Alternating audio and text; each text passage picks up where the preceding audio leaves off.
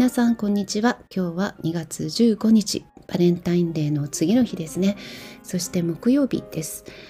えー、このポッドキャストはまあ、あの水曜日と決めているわけではないんですけどあのはっきりと水曜配信というふうにしてるわけではないんですけど、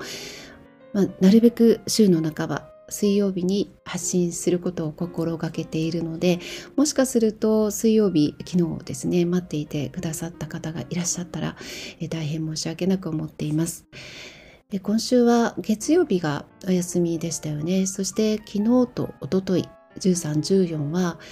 もう全く個人的な理由なんですけど人生の大きなイベントがありましてというのもあのクイーンのライブにあの東京ドームに行ってきたんですねあの私と同年代の方々にはね、10代の頃から好きでしたっていう方は多いと思うんですけど、まあ、映画の影響もあってか実際足を運ぶともちろんね私、えー、と同世代かなもしかしたらもうちょっと上の世代かなっていう方々もたくさんいらっしゃったし若い方も負けないくらいたくさんいらっしゃってました。あのまあ、ここでね私のクイーンへの思いを語っても仕方がないんですけど本当に10代はクイーン一色と言っても過言ではないぐらいのあの本当に長年のコアなファンなので、えー、一生ね忘れられない思い出に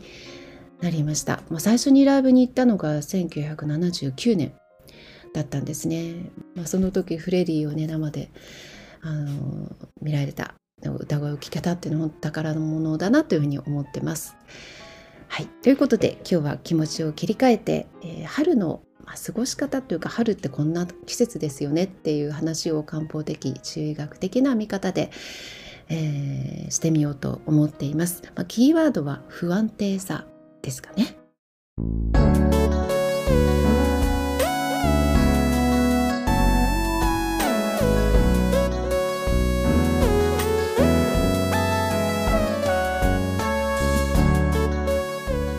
気候はというともう本当に一気にこう春めいた気候になってきましたね。日中は昨日も20度近く上がって暑いぐらいの陽気でした。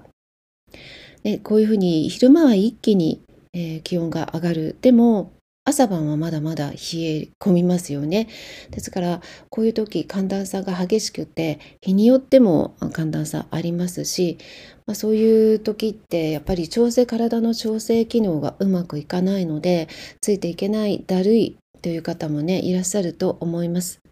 気持ち的にもこうやった春だっていう感じでこうウキウキ元気になる人もいればなんかこう春の陽気についていけないというか余計だるいわっていう方もいらっしゃるんじゃないかなと思います。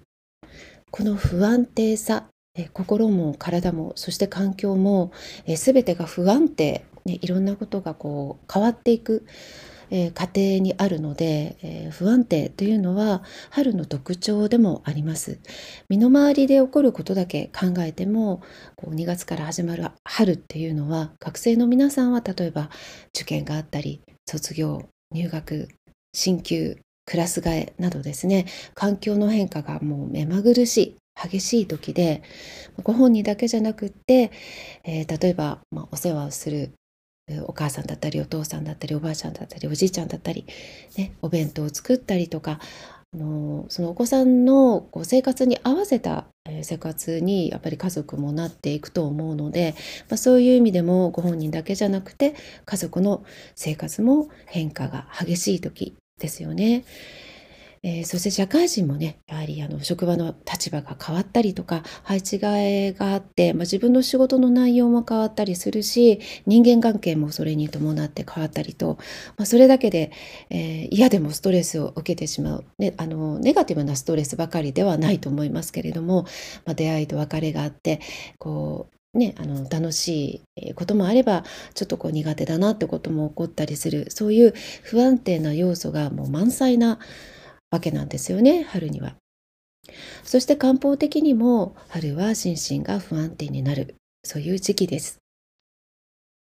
春夏秋冬とこう四季の中で春と秋というのはどうしても不安定になってしまいます。それはやはり自然界の陰の木と陽の木が入れ替わる、えー、季節だから。そして一瞬でパッと切り替える切り替わるわけではなくってやはり今のように寒暖差を繰り返しながらとかねあの暖かくなったなと思ったら急に寒くなったりっていうようなことをこう一進一退しながらこうだんだんと陽の気がバランスを整えていくような時期なのでどうしても不安定さっていうのはつきものなんですよね。そして私たちの心と体も人間は自然の一部なのでやはり自然界の陰と陽のバランスが乱れやすいこの春っていうのは私たち自身も陰と陽のバランスが取りにくい時なんです。まあ、実際に私たち自分の体の中で陰と陽のバランスが乱れているわとかあの調整しにくいわっていう自覚を持っている方は少ないかもしれないけれども分かりやすい言葉で言えば自律神経の調整が難しい時なのでやはりあの睡眠にね障害が出てしまったりとか情緒不安定になるということも起こりやすい時期です。まあ、そういうことを頭に入れておくと慌てなくて済むというか、えー、服装一つにしても寒い時にはちょっと羽織るもの、ね、カーディガンとかストールとかまだまだコートを着る時もありますし昼間はね少しこう上着を脱いで軽やかな服装になったりするので、まあ、生活自体全体的にそんな風に、まあ、そういう調整が必要な時だっていう風に捉えてあまり無理をしないことが、まあ、春の養生の中で大切な要素でもあると私は思っています。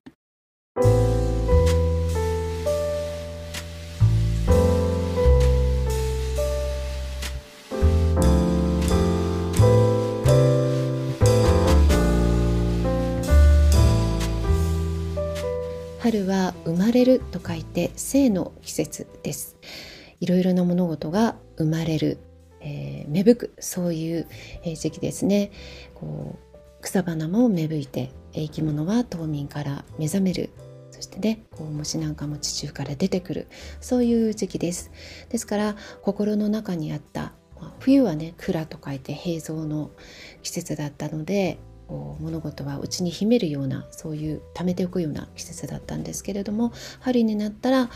えー、これから夏に向けていろんな物事を外に出していく表していくそういう、えー、物事行動に向いている時です。ですから例えば新しいことを始める。習い事でも勉強でもお仕事でも何か変えようかなと思ったきっかけにするんだったら春はとってもいい季節だしダイエットにもいい季節だし、ね、いろんな意味で新しいこと、えー、外に向けて発信していくようなことえー、活動していくようなことには春はとっても適しているんですけれども、えー、その一方でですねやっぱり、え、出てくるものの中にはあまり出てきてほしくないものもありますよね。例えば持病とかですね。あのなんか、まあ、精神的にもあの不安定になる方っていうのは春は多いですね。えー、うつにしてもそうだというふうによく聞きますしそれやっぱり秘めていたものが、えー、外に出てくる。漢方的に言えばそういうことなんです。精神的なことで言えば漢方的にも、えー、やはりですねあの肝の気が上がりやすい肝というのは五臓のうちの一つで肝臓の肝と書きますけれどもこれは五行でいうと木樹木の木に属していてこう上へ上へとこう伸びていきたい性質を持っているんですね。ですから通常はとか常にこうその伸びやかさっていうのがとっても大切な像なんですけれども、えー、春はこの寒の気がわーっと陽気に乗って上がりやすくて、まあ、こうテンション低めな方にとってはそれはすごくいいことなんですけれどももともとテンション高めの方寒の気が上がりやすい人にとっては春の陽気によって寒の気がさらに上がってしまう。そうすると何が起こるかというと、えー、イライラしてしまったり怒りっぽくなっちゃったりねするわけです。だからそういう意味での不安定さっていうのもあるわけなんですよね。薬膳で言うと春の味は酸味なんですよね。でよく、ま、言われるのが春にはその酸味を取りすぎない方がいい、まあ、それはなぜかっていうと寒の木伸びやかさっていうのが大事な寒の木のこうこう伸び伸びした性質を酸味の修練作用によってキュッとこう止めてしまうのは良くないからっていうことなんですけれどもこれもケースバイケースでもちろんこうもともとその肝の木が創設が悪いような方巡りが悪くって春の陽気を利用してバーッとこうテンションを上げたテンションを上げたいっていうと言い方はあまり良くないかもしれませんけれども肝の木を伸びやかにしてあげたい方にはやはり酸味は控えた方がいいわけなんですけどむしろ上がりすぎてしまうこうちょっとイライラしてしまうっていう方には、えー、むしろ酸味を少し